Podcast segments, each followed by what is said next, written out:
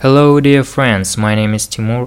I am the host of Just Forward Game Development Podcast. I am really happy getting back to the podcasting again after a long break that I took, because I consider this as a great opportunity for me and my team to be more open minded and to be more open to the game development community, probably to find some partnerships and investor investors opportunities to receive feedback from outside, and of course, to bring value to the world. In this episode, I will talk about hyper casual games genre. Let's start with a key problem for the world population for today.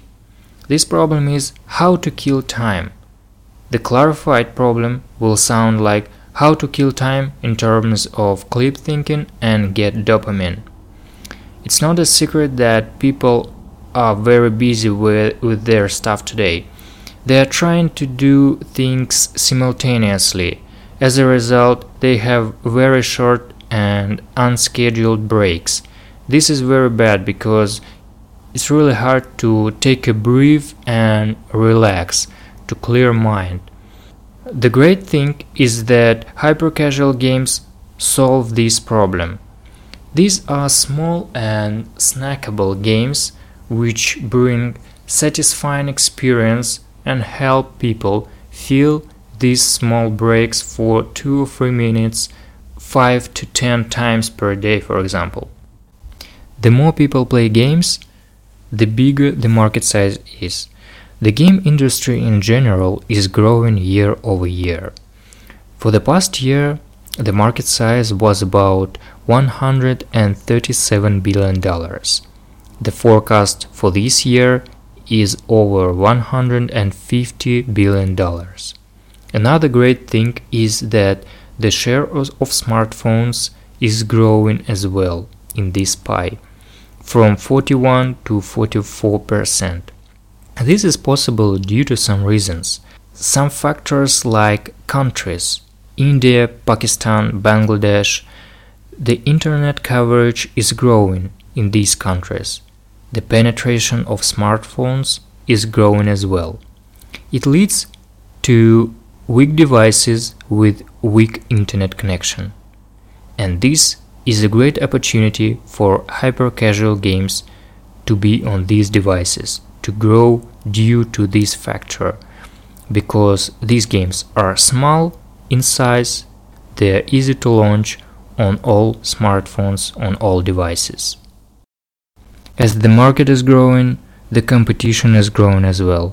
It's a well known fact that the game market is a red ocean today.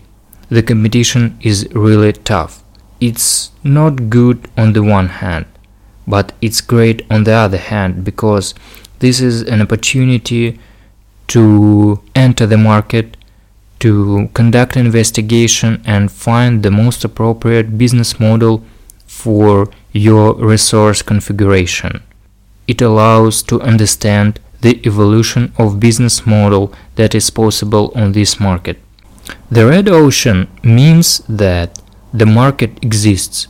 It means that there are transactions, there are money, and you can easily enter it with minimum cost.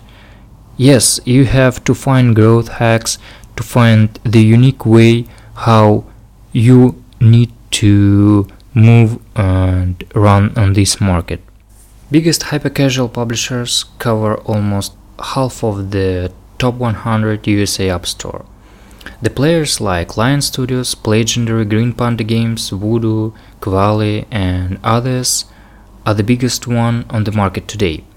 The interesting fact is that Voodoo Company, about one year and a half ago, was the only company, the only big company on the hyper casual market. Today, things changed. New players came, the newcomers are young companies, nevertheless, they're growing very fast. The hyper casual genre becomes more mature, uh, it's still dynamic, and it still gives a chance for small companies to find the growth hacks to take a place among big, publishers on the market. As the hyper-casual genre is growing, the monetization approach is becoming more actual. Current dominating monetization model is free to play. This is also relevant for the whole mobile market. About 95% of the revenue is coming from ads, other 5% from in-app purchases. The unit economy for hyper-casual games has a certain specific. The lifetime value is uh, small. Also, the life cycle of the game is small and short, but cost per install, uh, acquisition costs small as well. Hyper-casual publishers conduct user acquisition by covering the really wide audience. They target all ages, all professions, both female and male.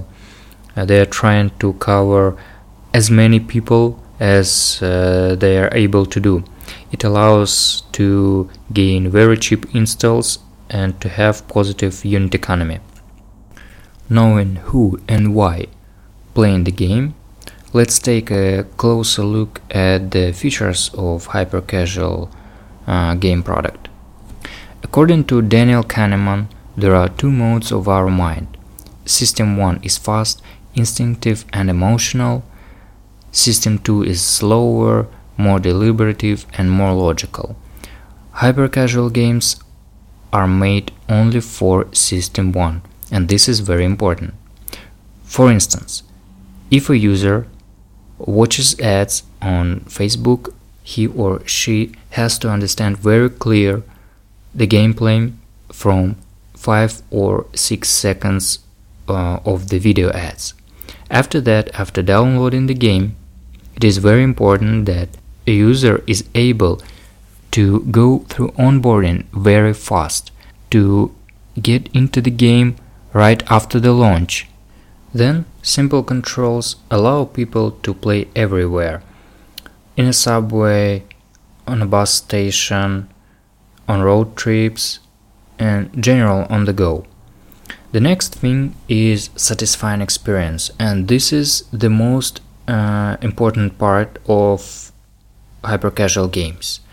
These games made not to challenge people. There is no more to make punitive arcade games. These are the games that are made to satisfy people with great relaxing experience. People want to take a break, to take a breath, and have their dose of dopamine. They want to go smoothly through the progress system. They want to be rewarded uh, by visual effects, by the coin system in the game. They want to have a great. They want simply they want to have a great time. Uh, that's why the game has to be forgiving enough. Uh, no punitive things, no dice, no game overs, just very smooth progress smooth gameplay, fast learning curve. And another thing that is important is distractions. The gameplay has to allow to be easily distracted without losing a game. This is vital because many users play their favorite hyper casual games by while watching Netflix or watching YouTube. Thus, small portions of levels like 30 second level is a great solution. Also, there are the gameplays like uh, Helix Jump, where you can you, you can be distracted just every second without losing any progress, and the ball will just uh, bounce in on the platform, and you can get back easily and continue to play the game.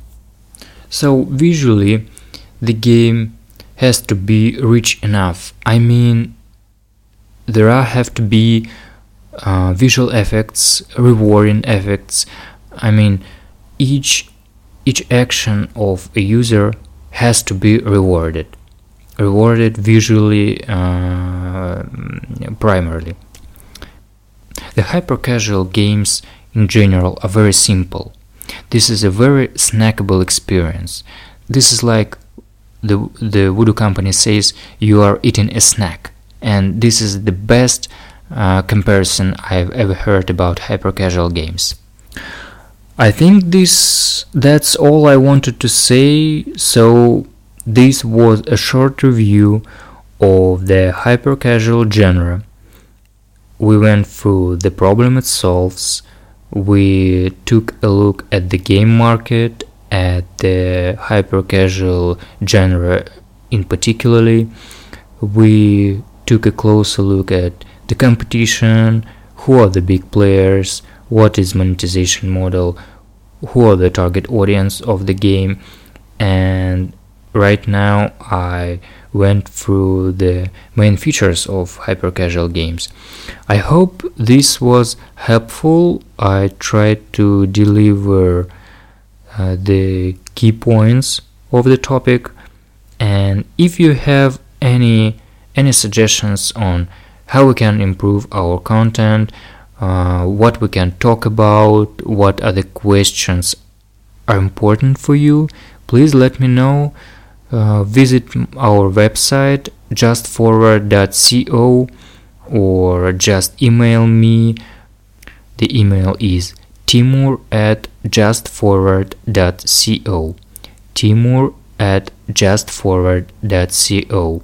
Thanks for listening, my friends. Goodbye.